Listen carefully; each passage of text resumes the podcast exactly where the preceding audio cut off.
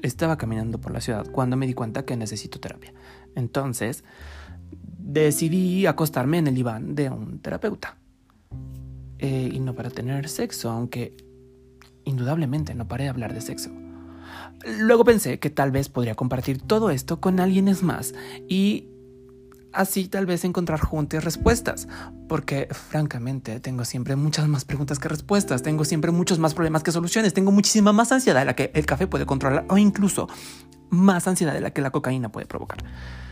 Así que creé este espacio. Yo soy Mr. Kinky and Junkie Nerd y te invito a que juntes podamos analizar todas estas variantes de este mal experimento que se llama vida, que a veces termina siendo también un mal chiste. Bienvenidos.